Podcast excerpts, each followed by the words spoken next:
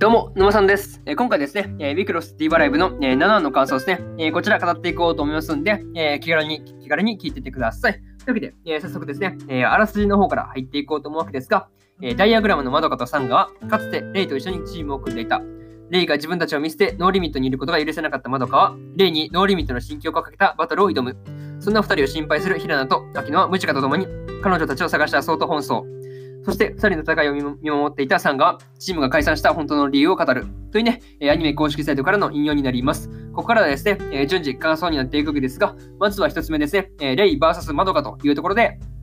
え、前回に引き続いて、え、レイとマドカが、え、バトルをしていたわけですが、まあ、結果としてはですね、えレイの勝利に終わったわけですが、まあね、あの、まあ、レイの作ったね、その曲が歌えなくなるっていうことにならなかったんで、まあ、その辺は、え一安心でしたという話ですね。はい。まあね、その途中まで冷静だったんだったんが、え諦めなければ限界なんてないっていうね、言ってその戦況をひっくり返すところですね、うん、すごいかっこいいなっていうふうに、ね、感じたりしました。はい。まあね、あの、二人が戦ってる最中にね、あの、やってきた平野がですね、えー、ボールペンはダメだよってね、あの、まあ言って、言ってるのはすごい面白かったんですけど、まあね、あの、雰囲気的にやりかねない状態やったからね、まあ、そうですね、まあ本当なか、まあね、そういう展開にならなかったのは本当に良かったなというふうにもね、えー、思ったりしましたという話ですね。はい。えー、これが、えー、まず一つ目の感想である、えー、レイ VS マドカというところですね。はい。で次二つ目で、えー、過去との決別というところで、えー、ようやくね、あの、レイとマドカと、えー、サンガの3人の過去の因縁にですね、まあ、終止符が打たれたわけですが、えー、そうですね、えー、この2人がね、まあ、和解できたのは本当に良かったなというふうに、えー、思ったりしました。はい。まあね、あの、和解する中で、えー、レイとマドカの間に、えー、溝ができたのは、やっぱり、うん、サンガが原因だったっていうね、まあ、その辺が明らかになるわけですが、まあね、レイもマドカも、えー、サンガが怒らないのは本当に優しいなというふうに、えー、感じたりしました。はい。まあ、ただね、その根本的な、根本的な部分には、えー、マドカとサンガの2人がですね、えー、レイを信じきれなかったっていうところが、えー、あったっていうのは、まあそうですね、うん、まあそういうところも問題なのかなっていうふうに、えー、まあそういうふうにはね、えー、捉えたりしました。はい。っていうのと、まあでもね、そのやっぱ人を信じきるっていうのはやっぱ仲間とは難しいもんだなっていうふうに、えー、まあね、このレイとマドカと、えー、サンガの3人の一件を見てですね、えー、考えたりしました。はい。えー、これが、二つ二つ目のね、えー、感想である、過去との決別というところになります。で、次、三つ目で、えー、バーサスダイダイアグラムというところで、えー、ついにノーリミットと、えー、ダイアグラムが、えー、バトルをしていたわけですが、まあ、バトルの結果ですね、えー、ノーリミットの勝利でしたが、まあね、あの一進一退のすごいいいバトルだったなというふうに、えー、感じたりしました。はい。まあ、中でもね、あのダイアグラムのムジカが、えー、自分がね、あの選んだチームだからっていうふうに、えー、仲間である、えー、マドカとサンガを信じるところはすごい見ていてよかったなというふうに思ったんですが、まあね、しかもその信頼にね、あの答えようと、えー、マドカとサンガが頑張るっていうところがすごい、なんていうかね、うん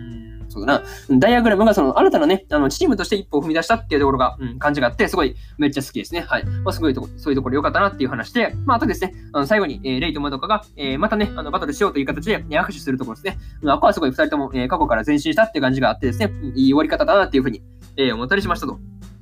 いうところですね。はい。えー、これが、えー、3つ目の感想である、えー、バーサスダイアグラムというところになります。でね、えー、最後にというパターンに入っていくんですが、えー、今回でね、あのレイとマドカが仲直りできたのは本当に何より良かったなっていう話で、まあね、あのラストの、えー、ノーリミットのディーバータイムですね、えー、これもすごいダンスシーンがね、キレッキレで良かったなというふうに、えー、思ったりしました。はい。まあね、あとはその、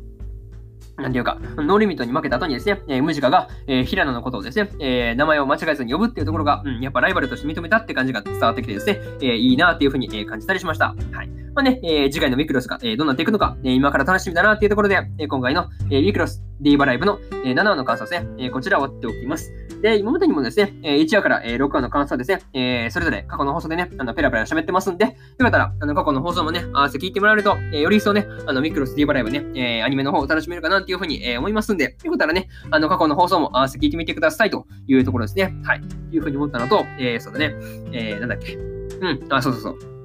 あの、放送回ね、あの、結構その探すっていうかね、あの、聞きたい部分を見つけるっていう、聞きたい部分を見つけるっていう部分は結構そのめんどくさいところがあると思うんで、えー、私、えー、沼さんのツイッターの方ではですね、あの、放送回をあの見やすくね、まとめてツイートするってこともしてますんで、あの、あの、そうですね、まあ、そうですね、探すと、まあね、楽に探したいっていう人はですね、よかったら、あの、ツイッターの概要欄の方にね、あの、リンク貼っとくんで、えー、そこからツイッターの方見に来て、見に来てくださいというところですね。はい。まあ、見に見に来てくださいというところと、えー、そうかな、えー、なんだっけ。あ、そうだ。えー、今日はですね、えー、今日は他にもね、えー、3本更新しておりまして、えー、魔術師オーフェンはぐれ旅の木村区編の第5話の感想と、えー、回復術師のやり直しと、えー、第7話の感想と、えー、ノンノンビョリ、ノンストップの第7話の感想ですね。え、この3本ね、えー、更新してますんで、あの、すでにね、アニメの本編見たよって方が、えー、いらっしゃったらですね、